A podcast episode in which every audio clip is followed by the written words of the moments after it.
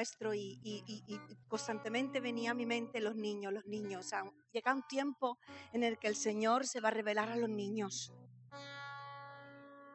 Amén. El Señor se va a revelar a nuestros niños. Ellos van a conocer a Dios.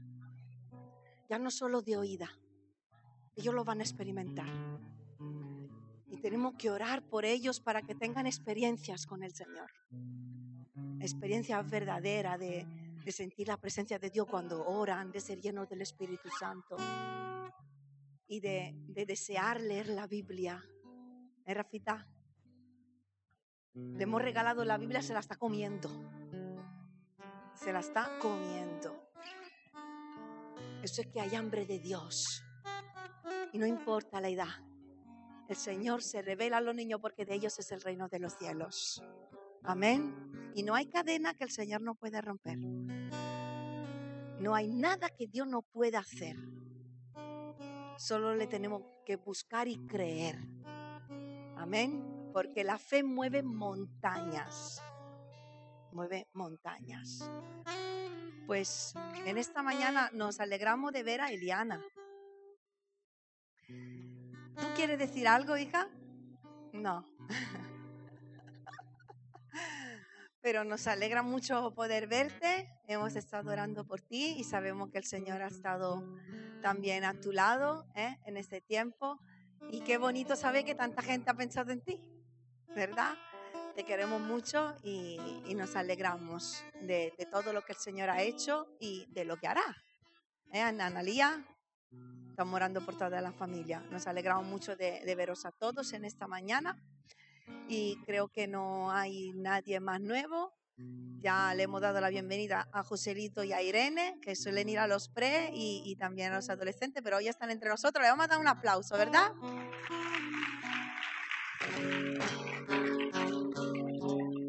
Dice Joselito, ¿puedo venir el domingo que viene? Claro, hijo. Así que pues vamos a dejar que los niños pasen a la escuelita y vamos a abrir nuestro corazón para escuchar la palabra.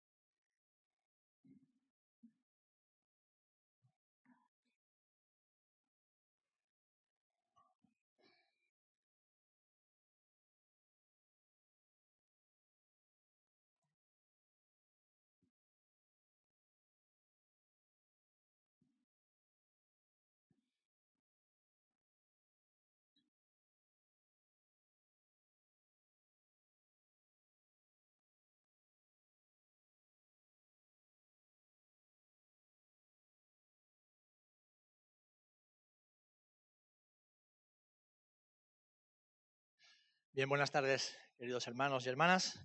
Que el Señor os bendiga. Es bueno estar siempre juntos, ¿verdad?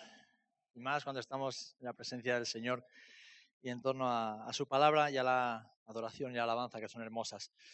Bien, vamos todos juntos al Evangelio de Lucas en el capítulo 9. Y no sé, con una hojita, un marcador o algo, mm, deja seleccionado el versículo 32 de Lucas capítulo 9 porque vamos a estar meditando también en el capítulo 1 de Hebreos, pero el texto que nos servirá como base lo encontramos en Lucas 9, versículo 32.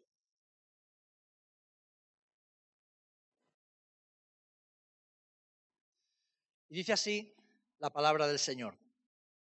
Y Pedro y los que estaban con él estaban rendidos de sueño, mas permaneciendo despiertos, vieron la gloria de Jesús y a los dos varones que estaban con él. Amén. Que el Señor bendiga su palabra. Como digo, vamos a estar meditando también en el texto de Hebreos capítulo 1, que nos servirá como base, lo vamos a estar desglosando un poquito en esta mañana.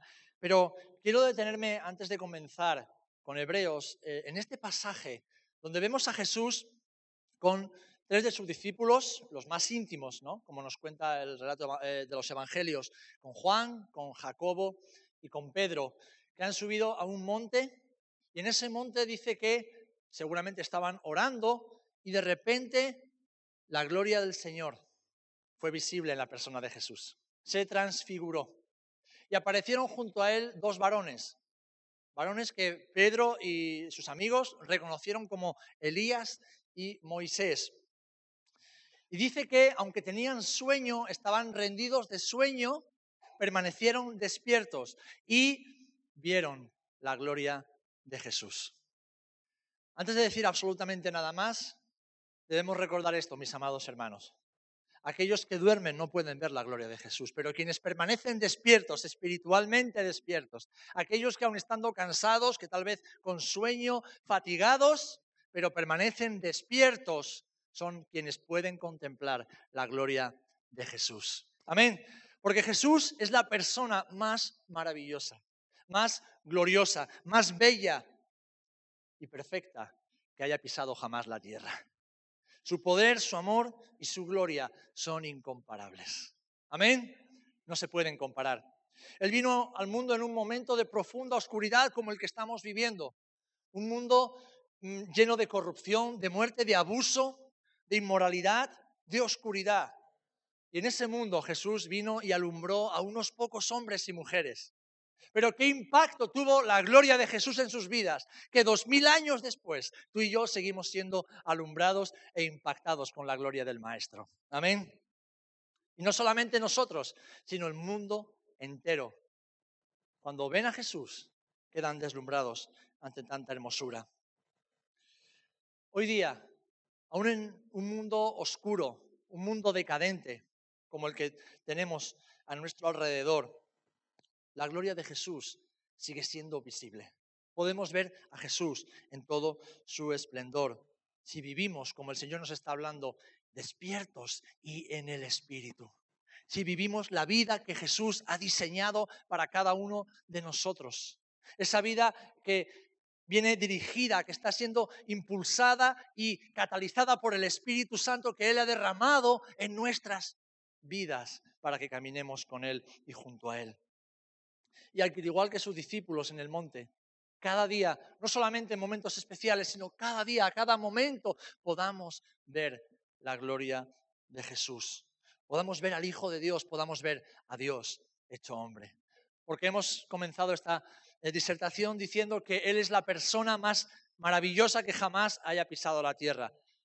Y esto es posible porque Él es Dios hecho hombre. Amén el Dios encarnado. De hecho, en palabras del apóstol Juan en el Evangelio, eh, en el capítulo 1, dice así en el versículo 14, y aquel verbo, aquel logos, aquella palabra fue hecha carne. Y vimos su gloria. ¿Por qué? Porque habitó entre nosotros. Gloria como del unigénito del Padre, lleno de gracia y de verdad.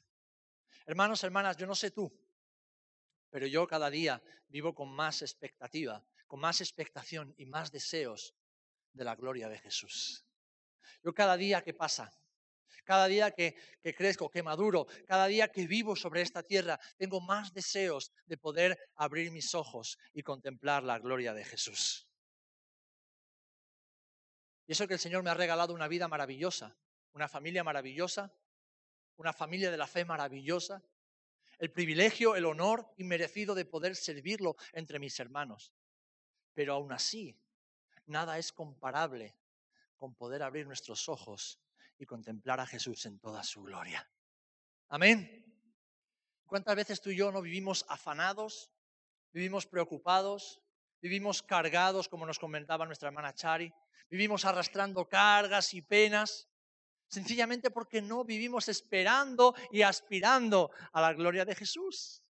Nuestro mundo gira en torno a nosotros gira en torno a nuestras preocupaciones, gira en torno a nuestros sueños, a nuestros planes, a lo que yo creo, a lo que yo pienso, a lo que yo deseo y entonces el mundo nos aplasta.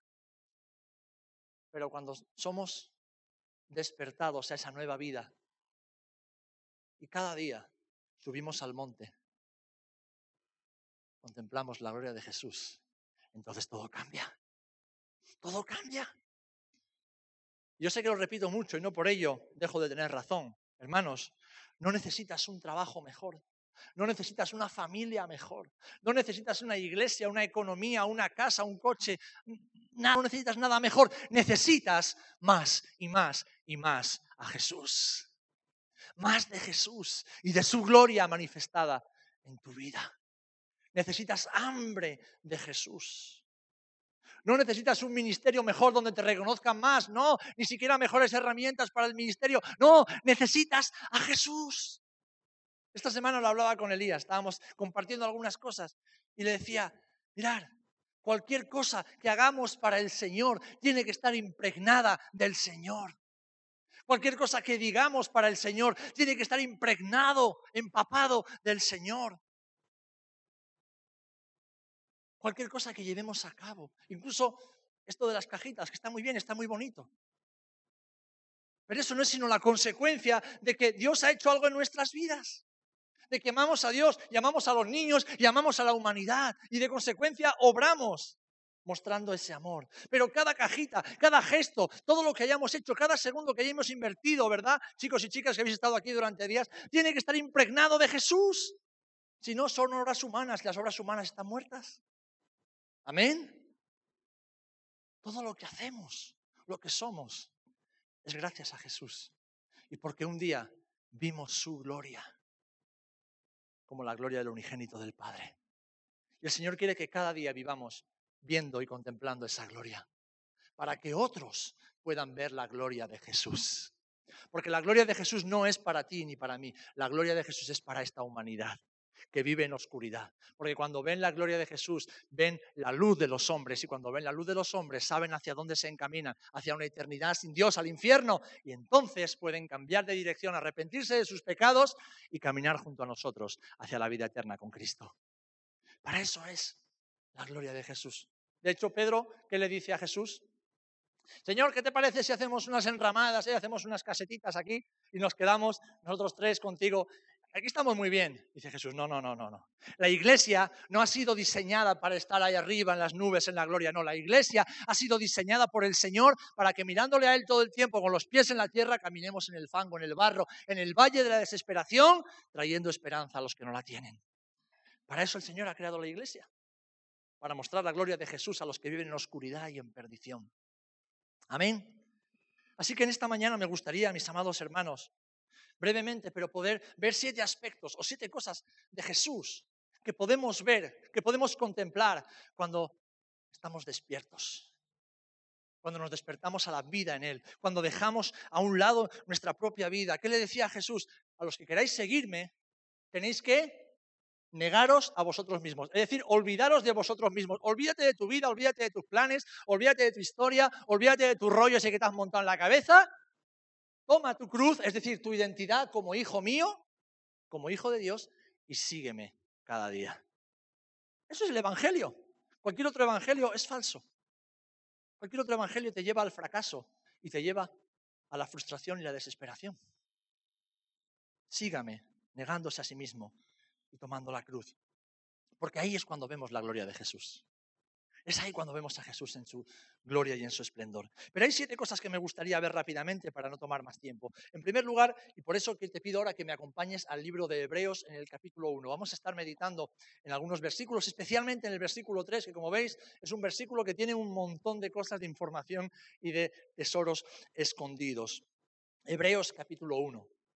Y dice así la palabra del Señor en este libro. Dios, habiendo hablado muchas veces y de muchas maneras en otro tiempo a los padres por los profetas, en estos postreros días nos ha hablado por el Hijo, a quien constituyó heredero de todo y por quien asimismo hizo el universo, el cual, siendo el resplandor de su gloria y la imagen misma de su sustancia, y quien sustenta todas las cosas con la palabra de su poder, habiendo efectuado la purificación de nuestros pecados por medio de sí mismo, se sentó a la diestra de la majestad en las alturas hecho tanto superior a los ángeles, cuanto heredó más excelente nombre que ellos.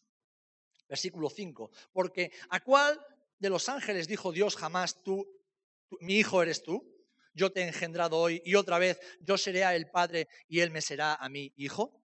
Y otra vez, cuando introduce al primogénito en el mundo, dice, adórenle todos los ángeles de Dios. Ciertamente de los ángeles dice, el que hace a sus ángeles espíritus y a sus ministros llamas de fuego. Mas del Hijo dice, tu trono, oh Dios, por el siglo del siglo, cetro de equidad es el cetro de tu reino. Has amado la justicia y aborrecido la maldad, por lo cual te ungió Dios, el Dios tuyo, con óleo de alegría más que a tus compañeros. Y tú, oh Señor, en el principio fundaste la tierra, y los cielos son, de tus son obra de tus manos. Ellos perecerán, mas tú permaneces, y todos ellos se envejecerán como una vestidura, como un vestido los envolverás, y serán mudados. Pero tú eres el mismo, y tus años no acabarán. ¡Wow! ¡Qué descripción maravillosa de Jesús! Pero saben, no está esta descripción en el Nuevo Testamento. El escritor de la epístola a los hebreos está citando el Antiguo Testamento. Está citando las profecías que se hicieron de Jesús en los libros de los Salmos. Así que el propio David y los escritores de los Salmos, sin saberlo, estaban profetizando, estaban preanunciando la eternidad, la gloria y la majestad de aquel que habría de venir. Así que en primer lugar lo que vemos cuando contemplamos la gloria de Jesús es al creador del universo al creador del universo. El versículo 2 dice así, por quien mismo hizo el universo. ¿De quién está hablando? Del Hijo, de Jesús. De acuerdo a la escritura, Jesús creó todas las cosas. Génesis 1.1, en el principio Elohim, es decir, la partícula o el término plural de Dios, Elohim, creó todas las cosas, los cielos y la tierra. Y el Espíritu se movía sobre la faz de la tierra.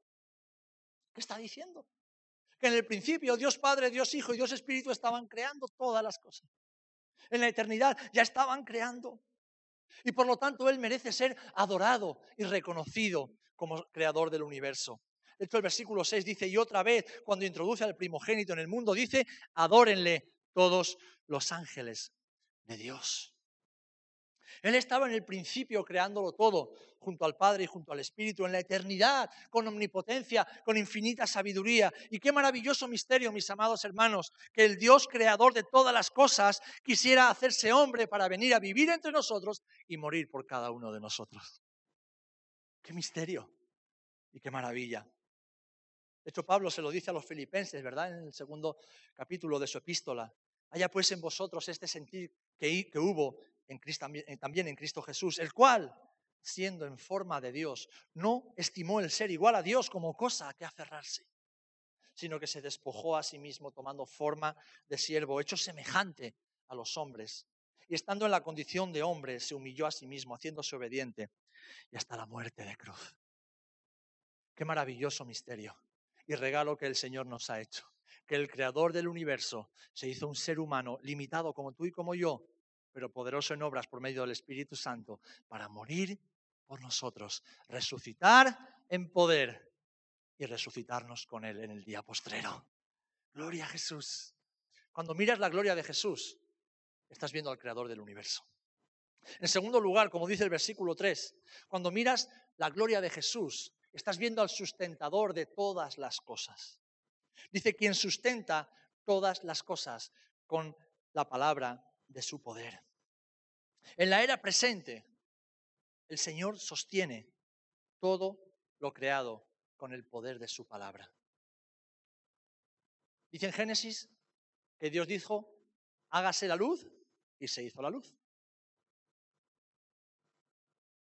Hay aguas, hay firmamento, hay lumbreras en el cielo, sea el día, sea la noche.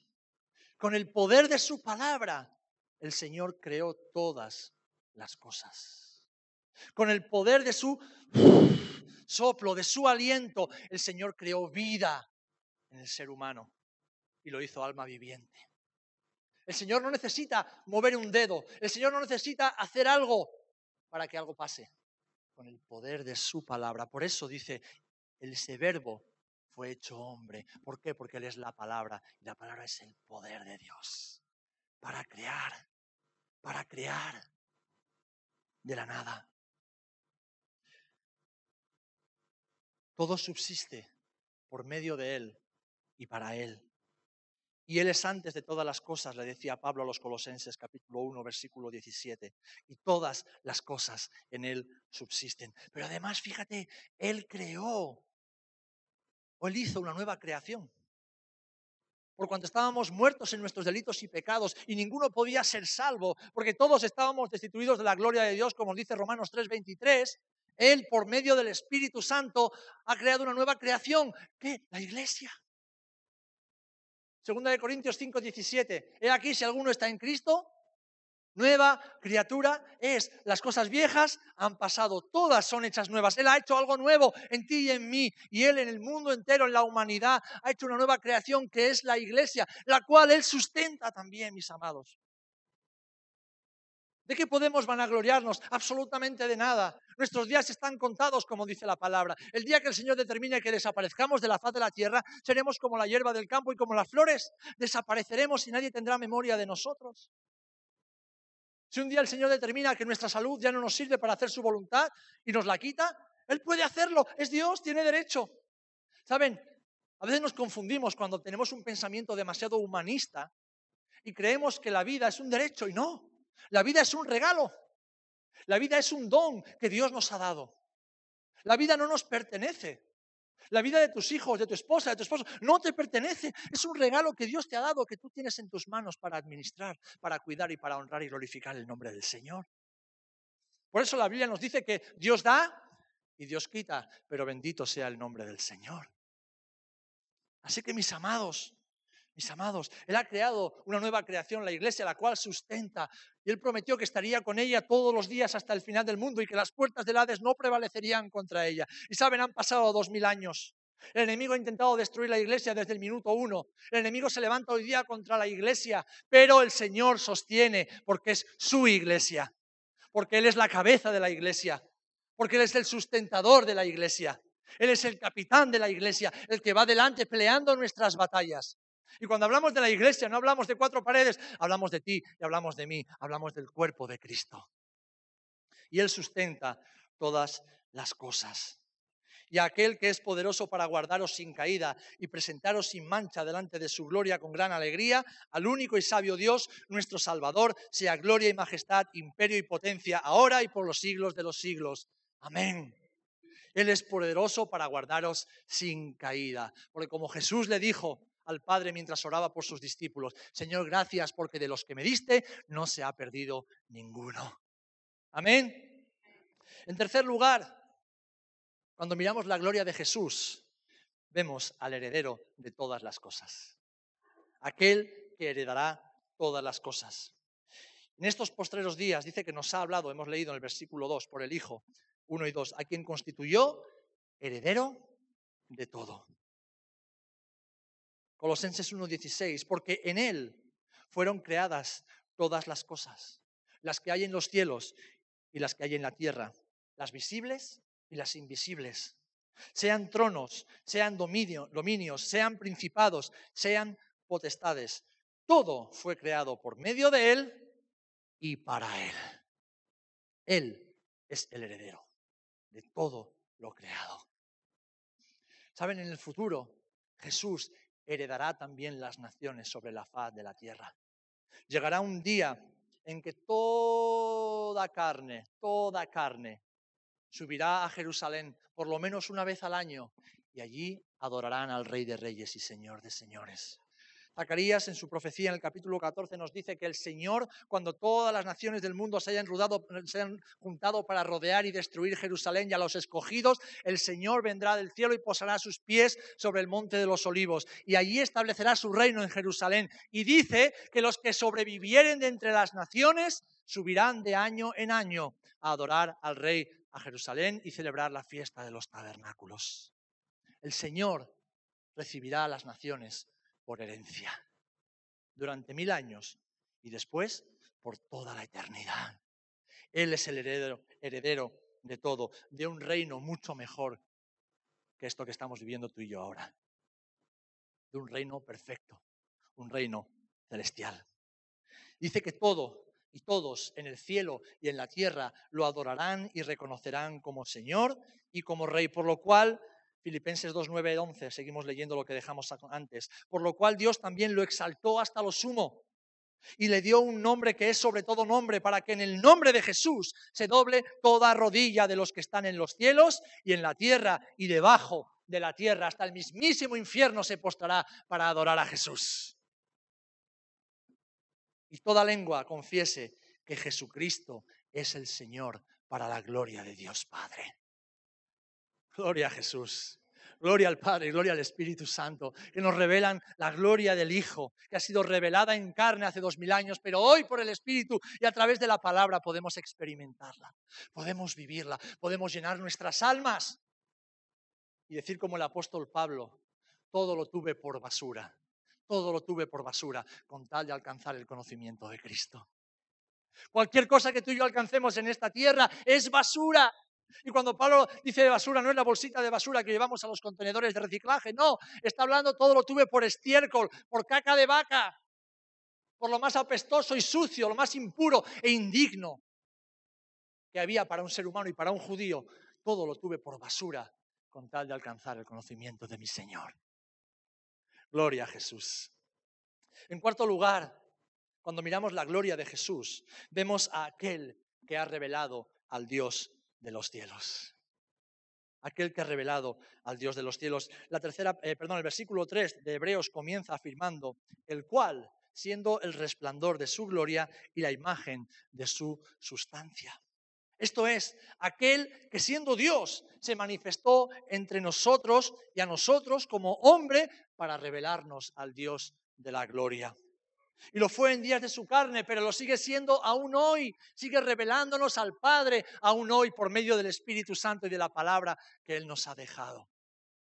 ¿Recuerdan cuando están sus discípulos hablando con Él? Y entonces Felipe, lo vemos en el Evangelio de Juan capítulo 14, le dice, Señor, muéstranos al Padre. Y yo me imagino a Jesús haciendo así, ¿no? Como haciendo, ay Felipe, tanto tiempo he estado entre vosotros y aún no sabéis que quien me ha visto a mí, ha visto a mi Padre.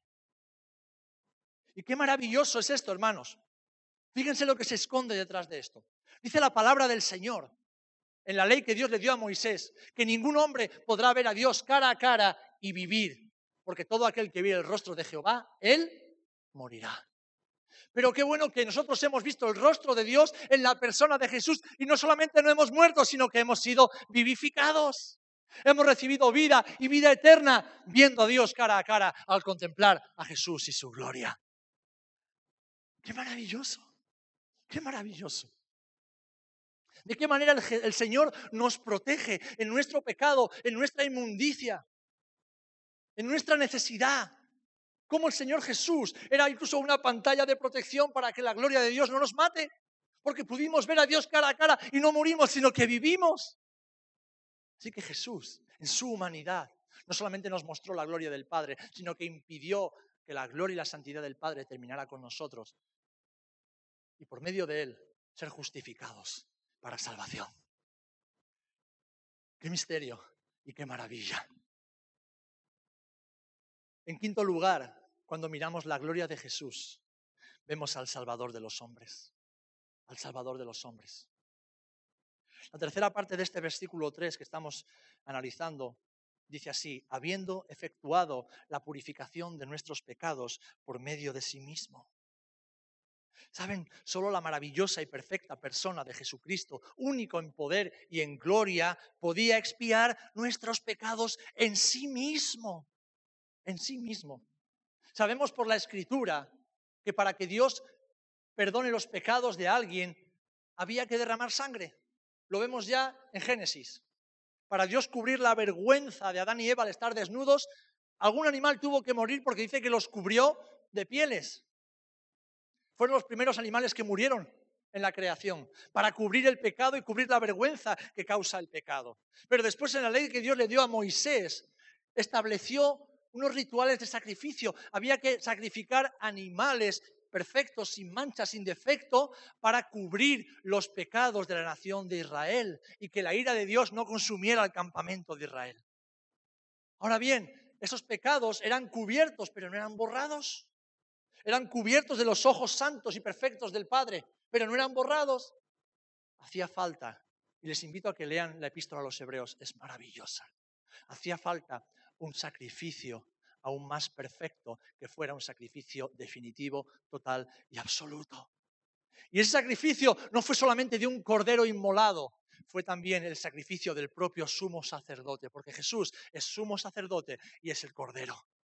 En Él se encuentran estas dos figuras. El sumo sacerdote ofrecía al cordero. En Cristo se reúnen estas dos figuras. El cordero que ha de ser inmolado y el sumo sacerdote. Por eso dice la Escritura que no tenemos un sumo sacerdote cualquiera que entra una vez al año, sino aquel que traspasó los cielos, como veremos después. Aquel que traspasó los cielos. Aquel que hizo que el velo del templo se rasgara y que no hubiera separación ninguna entre Dios y los hombres el Salvador de los hombres.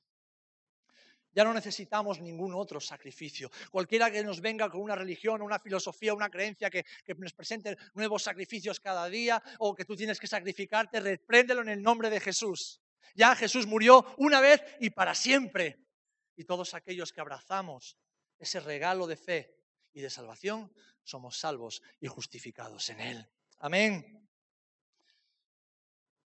Dice Hebreos 10, versículos del 10 al 12 y luego del 17 al 18. Fíjense, quiero leerlo porque lo expresa de forma precisa y maravillosa. Hebreos 10, del 10 al 12, dice, en esa voluntad somos santificados mediante la ofrenda del cuerpo de Jesucristo, hecha una vez para siempre. Y ciertamente todo sacerdote está día tras día ministrando y ofreciendo muchas veces los mismos sacrificios, que nunca pueden quitar los pecados. Pero Cristo habiendo ofrecido una vez para siempre un solo sacrificio por los pecados, se ha sentado a la diestra de Dios. Y nunca más me acordaré, dice versículo 17, nunca más me acordaré de sus pecados y transgresiones, pues donde hay remisión de estos, no hay más ofrenda por el pecado.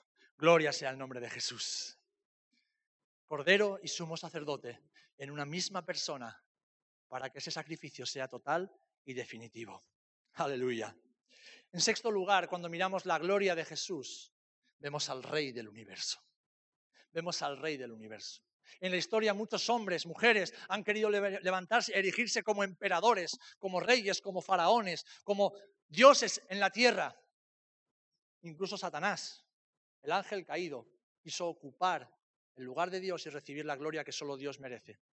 Pero debemos recordar, hoy y todos los días de nuestra vida, que hay un solo rey sobre todo el universo. Y ese rey se llama Jesús. Ese rey se llama Jesús. ¿Por qué? Porque el Padre, Dios Padre, lo ha erigido, lo ha nombrado y lo ha proclamado como Rey de Reyes y Señor de Señores. De hecho, esta última parte del verso 3 nos dice, se sentó a la diestra de la majestad en las alturas a lo que el versículo 8 añade, más del Hijo dice, tu trono, oh Dios, del Hijo está diciendo, tu trono, oh Dios, por el siglo del siglo, cetro de equidad, es el cetro de tu reino. Jesús es el Rey de Reyes y Señor de Señores, pues ha recibido de Dios Padre toda gloria y toda autoridad. Fijaros cómo lo expresa el apóstol Pablo en Efesios 1.20. Dice, la cual la fuerza del Padre operó en Cristo, resucitándole de los muertos y sentándole a su diestra en los lugares celestiales, sobre todo principado y autoridad y poder y señorío, y sobre todo nombre que se nombra no solo en este siglo, sino también en el venidero, en la vida eterna. Hermanos, hermanas, cuando venimos a la iglesia o al culto, no venimos a cantar bonitas canciones, no venimos a mirarnos a la cara unos a otros, no, venimos a adorar, venimos a cantar, venimos a celebrar, venimos a proclamar, venimos a derramar, venimos a entregar nuestras vidas, todo lo que somos, a aquel que es rey en este momento y lo será por toda la eternidad. Y ese es Jesucristo de Nazaret. Ese es Jesús. Cuando miramos la gloria de Jesús, en último lugar, vemos al Dios Supremo vemos al Dios Supremo. Hebreos 4:14. Por tanto, teniendo un gran sumo sacerdote que traspasó los cielos, esto es, a Jesús, el Hijo de Dios. Un sumo sacerdote que traspasó los cielos. Solo uno pudo hacer eso. Solo un hombre pudo hacer eso. ¿Y qué fue lo que hizo cuando Jesús traspasó los cielos como hombre? es ir y presentarse delante del Padre, que hasta ese momento estaba imposible de ser alcanzado para los hombres, y decir, Padre, la obra que me diste, la he completado. Me he encarnado, me he mostrado a nuestra creación. He vivido en justicia y perfección, santidad durante todos los años de mi vida. He muerto en expiación por sus pecados y por tu poder he sido resucitado. Ahora, ahora, los hijos pueden volver a la casa. Ahora los hijos pueden volver a la casa. Ningún otro hombre ha podido jamás hacer eso y podrá jamás hacerlo, sino Jesucristo hombre. Así que Él, la propia palabra lo dice, Él es nuestro Dios supremo, junto con el Padre y con el Espíritu Santo. Y es que, hermanos, cuando vemos la gloria de Jesús, contemplamos al Dios supremo que ha sido exaltado sobre todo y sobre todos. Él es superior a los ángeles y por eso dice el versículo 4 que estos le sirven. Hecho tanto superior a los ángeles cuanto heredó más excelente nombre que ellos. Él es el Hijo amado por el Padre, heredero del reino eterno y heredero también de sus súbditos, aquellos que lo adoramos. Primera de Pedro nos dice, capítulo 3, verso 22, quien habiendo subido al cielo está a la diestra de Dios y a él están sujetos ángeles, autoridades y potestades. Queridos hermanos, cuando vemos la gloria de Jesús, vemos al Dios supremo y eterno, pues la creación actual pasará, terminará, dejará de existir, como dice la palabra. Mismo Jesús lo dijo, cielo y tierra pasarán, pero sus palabras nunca pasarán. Ahora bien, Cristo, Cristo permanecerá para siempre, para siempre versículos 10 y 12, y tú, oh Señor, en el, en el, principio fundaste la tierra, y los cielos son obra de tus manos. Ellos perecerán, mas tú permaneces, y todos ellos se envejecerán como una vestidura, y como un vestido los envolverás y serán mudados. De hecho, en el, el Nuevo Testamento se nos dice que los cielos serán enrollados como un mismo rollo, como si fuera un pergamino de la Torá, de la ley judía, y dejarán de existir. Pero tú eres el mismo, y tus años no acabarán. Gloria al Señor. Gloria al Señor. Él es el Dios supremo. Hermanos, hermanas, vivimos tiempos de oscuridad, tiempos similares a los que Él como hombre vivió en la tierra. Dos mil años después, tiempos en los cuales el mundo sigue erigiendo a sus ídolos, a sus falsos dioses. El mundo sigue caminando de espaldas a Dios. El mundo sigue queriendo vivir como si Dios no existiera. Pero déjenme decirles una cosa, déjenme recordarles algo importante. Jesús viene pronto. El Señor viene pronto a recoger a su amada esposa. El deseado, el amado de las naciones, está presto a manifestarse a esta tierra. No sabemos el día ni la hora, no nos importa. Lo que sí sabemos es que tenemos que estar preparados. Es que tenemos que estar despiertos para que cuando venga ese momento nuestros ojos estén mirando al cielo porque allí recibiremos al Señor y seremos recibidos. Pero mientras tanto tenemos el maravilloso privilegio, el regalo de vivir despiertos por medio del Espíritu, vivir atentos y contemplar la gloria de Jesús cada día. ¿Por qué? Porque como les dijo Jesús a sus discípulos, después de que Él fue transfigurado, después de que la voz del cielo habló y dijo, este es mi Hijo amado, a Él oíd a él oí. Dice que la nube desapareció, Elías, Moisés desaparecieron y solamente quedaron Jesús y sus tres compañeros. ¿Y qué les dijo? Volvamos de nuevo abajo. Y no le digáis a nadie lo que habéis visto. De momento no le digáis a nadie lo que habéis visto. Pasaron los años y entonces lo contaron. Contaron que en un momento de su vida con Jesús estuvieron en un monte y allí vieron la gloria de Jesús. Y qué maravilloso misterio que tú y yo hoy día no necesitamos subir a ningún monte. No necesitamos ni siquiera que Jesús esté aquí físicamente. No necesitamos que nada extraño o extraordinario pase, sino sencillamente podemos ver la gloria de Jesús cada día y en cada momento, por medio de su Espíritu Santo y por medio de su palabra. Y no para quedarnos en ese lugar de gloria, en ese lugar de, de bienestar, no, no, no, para bajar al valle donde Jesús se encontró con una multitud de gente incrédula, donde Jesús se encontró con un padre desesperado porque un demonio estaba martirizando y estaba acabando con su hijo. Y allí Jesús siguió mostrando la gloria del Padre. Porque tú y yo hemos sido llamados hasta que el Señor nos lleve a la morada celestial a vivir en el valle de la sombra de muerte, donde muchos viven muertos y sin esperanza para darles vida y darles esperanza en Cristo Jesús. Mostrando esa gloria que hemos visto, que hemos contemplado. Hermanos, hermanas, ¿recuerdan cuando Moisés bajó del monte? Dice que tenía que cubrirse su rostro con un velo porque brillaba y deslumbraba. Cuando pasamos tiempo con Jesús, la gloria de Jesús se nos pega. Cuando pasamos tiempo con el Maestro, la forma de hablar del Maestro, la forma de pensar, la forma de actuar, la forma de sentir del Maestro se nos pega. Cuando pasamos tiempo contemplando la gloria de Jesús, la gloria de Jesús se nos pega y eso los demás lo pueden ver.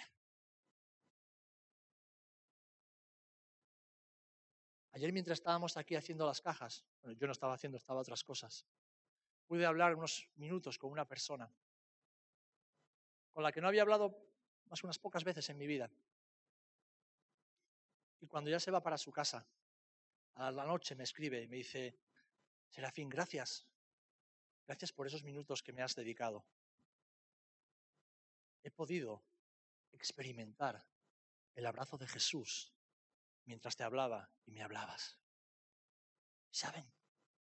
Dije, Señor, ¿cómo es posible que un hombre tan imperfecto, tan torpe y tan pecador como yo pueda mostrar el abrazo de Jesús a alguien? Y el Señor me decía, porque te estás dejando abrazar por mí. Te estás dejando abrazar por mí. Si te dejas abrazar por Jesús, tú serás los brazos de Jesús para otros. Si escuchas las palabras de Jesús, tú podrás hablar las palabras de Jesús a otros. Si te dejas amar por Jesús y empapar de Jesús y te llenas del amor de Jesús, tú serás una muestra del amor y de la gloria de Jesús a otros. En medio de un mundo de oscuridad que está desesperado por conocer y reconocer al Rey de Reyes y Señor de Señores. Hermanos, hoy tenemos una nueva oportunidad y mañana y pasado y hasta que Jesús venga de contemplar su gloria y ver al Dios Supremo al creador del universo, al sustentador de todas las cosas, al heredero de las naciones, al salvador de los hombres, a Jesucristo hecho hombre. Padre, en el nombre de Jesús, en esta mañana te damos gracias por tu palabra. Te damos gracias, Señor, porque tú nos has hablado. Tú nos has hablado, Señor, y nos has mostrado una vez más tu misericordia y tu bondad. Le damos gracias, Señor, porque en esta mañana, Señor, nos has querido revelar una vez más la hermosura de tu gloria a través de tu palabra, Señor. Por eso en este momento te rogamos todos juntos. Señor, muéstranos tu gloria y ayúdanos a caminar y a vivir viéndola, contemplándola todo el tiempo, anhelándola, deseándola, Padre. Despojándonos de todo aquello que nos impide contemplarte, despojándonos de todo, de todo aquello que nos lleva a vivir dormidos espiritualmente, revolcándonos en el pecado, en la maldad, Señor de la cual tú un día nos sacaste y nos has rescatado.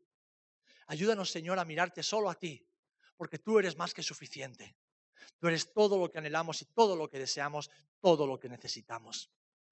Padre, en el nombre de Jesús, enamóranos de tu gloria para que podamos compartir esa gloria a otros y muchos y muchos puedan ser añadidos a tu casa. Muchos hijos puedan entrar en la casa del Padre. Te lo pedimos y te lo rogamos en el nombre de Jesús. Haz algo nuevo en nosotros, Señor. Tú nos estás hablando, Señor, haz algo nuevo. Te lo rogamos, Señor, haz algo nuevo. En el nombre de Jesús. Amén y amén. Amén. Amén. Aleluya. Aleluya. Gloria a ti, Señor. Gloria a ti, Señor. Gloria a ti, Jesús. Santo eres, amado. Santo eres Dios. Gloria a tu nombre, Jesús. Te adoro, Padre. Amén. Aleluya. ¿Cuánto le dan gloria al Señor? Aleluya. Qué bueno es contemplar a Jesús a través de su palabra. ¿eh? Gloria a Dios. Bien, hermanos y hermanas, pues llegamos al final. Solamente recordaros que el miércoles estaremos de nuevo aquí a las 7 de la tarde, como les compartía a los del primer turno. El Señor está siendo tan bueno con la iglesia que hemos tenido que hacer turnos de escuela dominical ya para los miércoles, porque son tantas las familias que están viniendo y los niños que están viniendo que hay que atenderlos. Así que vamos a disfrutar de este regalo porque sabemos que Dios tiene más para nosotros. Los tiempos de ayuno y de oración que están siendo los miércoles están siendo muy hermosos, muy hermosos y creemos que es el preludio de algo bueno, algo nuevo que Dios va a hacer en la iglesia y en el pueblo a través de la iglesia. Amén. Así que te seguimos animando a que los miércoles, si no es todo el día, por lo menos en alguna de las comidas te puedas apartar, ayunar, buscar al Señor en oración y a partir de las 7, de 7 a 8 y media, ahora no se puede trabajar después de las 6, así que de las 7 en adelante el mejor plan que puedes tener es venir a este lugar, ¿eh? alabar, adorar, orar, buscar juntos al Señor, porque Dios quiere hacer algo nuevo y algo bueno entre nosotros. Amén. Eso será, como siempre, el miércoles. Y el domingo, si Dios quiere, pues nos reuniremos eh, de nuevo aquí en este lugar para seguir glorificando al Señor. Damos gracias, como decíamos también antes, a todos los hermanos y hermanas, pues a Alfredo, a, Charo, eh, a Chari y a Juan y a todo el equipo de hermanos y hermanas que han estado trabajando durante esta semana. Como veis, tenemos las 1.606 cajas eh, que se han empaquetado y mañana, Dios mediante, estarán viajando a Madrid para ser procesadas y enviadas a los diferentes países. Es un trabajo de amor y un trabajo que hemos hecho en equipo y creo que hemos disfrutado, ¿verdad Juan? Eh, lo hemos pasado bien, desde los más pequeños hasta los más mayores han trabajado y bueno, le damos las gracias y la gloria al Señor porque nos permite estar involucrados en su obra. Amén. Pues nos ponemos de pie y nos despedimos en esta mañana.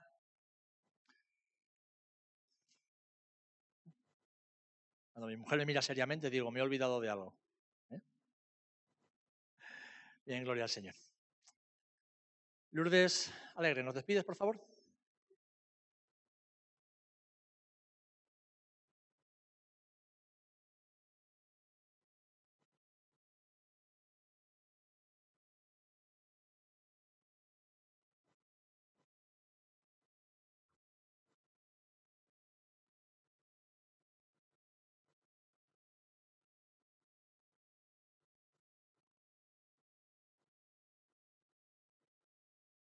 El Señor los bendiga, hermanas y hermanos.